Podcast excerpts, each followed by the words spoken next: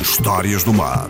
Uma abordagem às profissões, às atividades económicas e às viagens marítimas. Histórias contadas na rádio por gente do mar.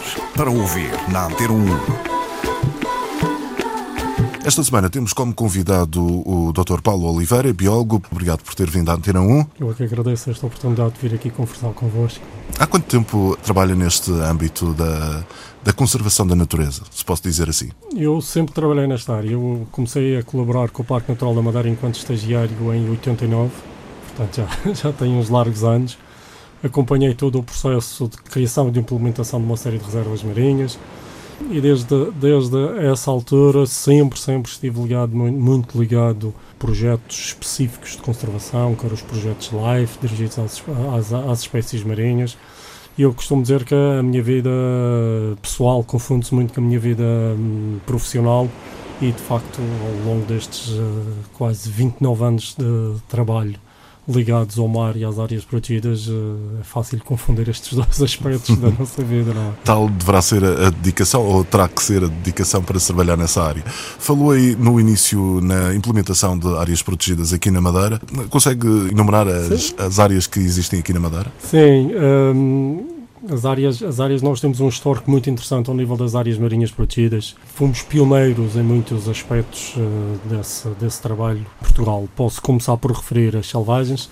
Eu ainda não trabalhava na área da conservação da natureza. Foi a primeira área protegida de uh, Portugal, com, área protegida como área marinha. Uh, em, foi criada em 1971. Portanto, de facto, um aspecto histórico. Uh, ainda não se falava em conservação da natureza, não se falava nas áreas protegidas. E nós aqui já tivemos a capacidade de promover a criação de uma área protegida uh, tão longe como é as selvagens, Sim. numa área uh, marinha. Isso surgiu porque, por iniciativa de quem? É uma história longa que eu vou tornar curta. Há um nome que não pode ser uh, que, que, que, não pode ser separado da história das selvagens, que é o do doutor do, da família Zino.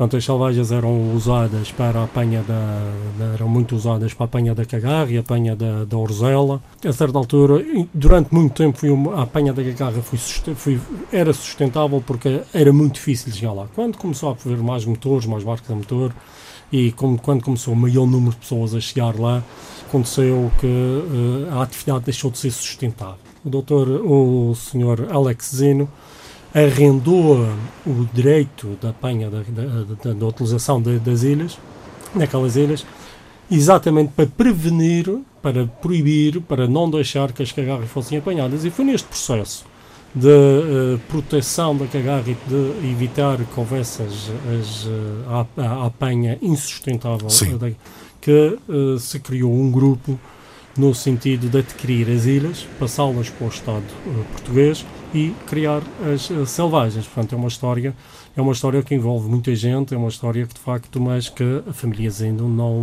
não pode ser nunca esquecida porque sim. foram foram os grandes uh, promotores dessa dessa história.